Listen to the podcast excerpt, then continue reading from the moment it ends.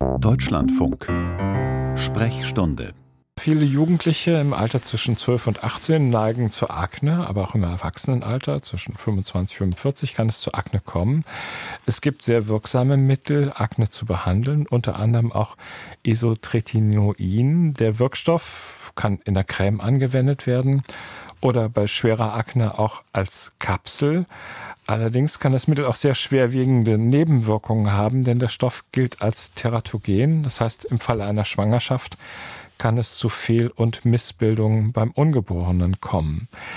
Das Mittel wird immer häufiger von jungen Frauen angewandt und so warnt eine aktuelle Studie, immer mehr Frauen werden schwanger, obwohl sie gerade Isotretinoin nutzen. Professor Martin Schaller ist stellvertretender ärztlicher Direktor der Universitätshautklinik in Tübingen und ist jetzt am Telefon. Schönen guten Morgen, Herr Professor Schaller. Ja, guten Morgen ins Studio. Immer mehr Menschen mit Akne nutzen den Wirkstoff Isotretinoin. Ist das eigentlich berechtigt?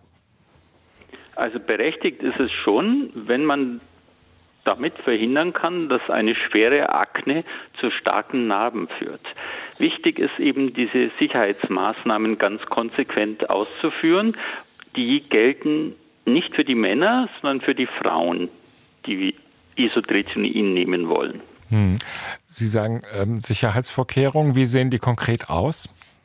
Also die sind ganz stark ähm, und wichtig, dass eben vier Wochen vor Beginn der Therapie die gesamte Therapie durch und bis vier Wochen nach Therapieende eine Kontrazeption, eine sichere Kontrazeption durchgeführt wird, am besten eine hormonelle, also Hormonspirale oder die Pille oder Kombination mit anderen Kontrazeptionsmethoden. Hm.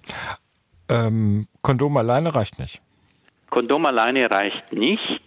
Äh, man muss es kombinieren und das ist ganz wichtig, weil eben dieses Medikament, auch wenn es nur eine Tablette oder eine Kapsel ist, die eingenommen wird, zu schwerwiegenden Schäden des wachsenden Lebens des Kindes, des ungeborenen Kindes führen kann. Hm. Heißt konkret, also was kann passieren?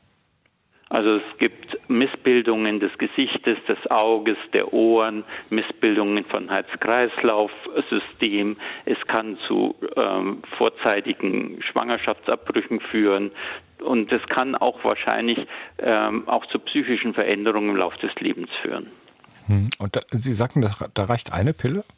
Also sozusagen ein, eine Dosis sozusagen von dem. Eine Dosis sozusagen ist, man muss es nicht über eine längere Zeit, es ist unabhängig von der Dosierung, ähm, da reicht auch schon ein, die eine einzelne Einnahme. Ja, nun haben Sie gesagt, ähm, es kommt auf eine wirklich sichere ähm, Verhütung an. Nun zeigen ja auch Umfragen, dass ähm, immer mehr junge Frauen sage ich mal, hormoneller Verhütung skeptisch gegenüberstehen. Also es gibt so einen, so einen gewissen Trend zur Pillenmüdigkeit. Ähm, das Thema muss ja dann wirklich offensiv angesprochen werden. Passiert das? Ja, natürlich. Also es muss einfach, wenn die Patientinnen nicht ähm, eine hormonelle Kontrazeption nicht wollen, dann kann man eben dieses Medikament nicht verschreiben.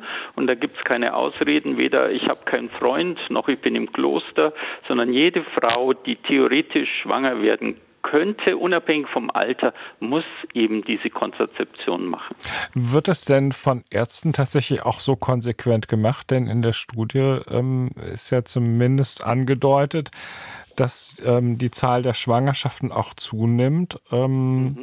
obwohl das Mittel Isotretinoin genutzt worden ist. Ja, also es ich sehe immer wieder auch Patientinnen, die eben dieses Medikament nehmen ohne hormonelle Kontrazeption.